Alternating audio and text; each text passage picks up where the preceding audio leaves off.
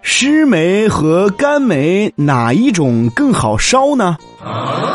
农村生活中有这样一种现象：如果满满的一壶水烧开了，往往会有一点水溢出来。按说水烧下去，炉火就应该灭了。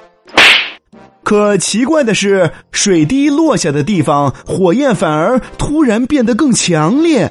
这其中到底有什么奥妙呢？其实呀，说白了，这就是一个基本的化学反应。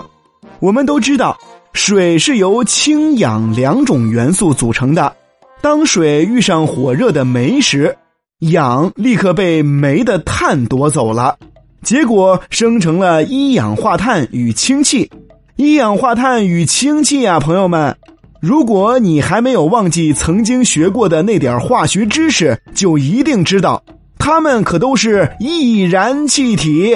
不要啊！湿煤比干煤好烧，就是因为有这两种气体的缘故。哦。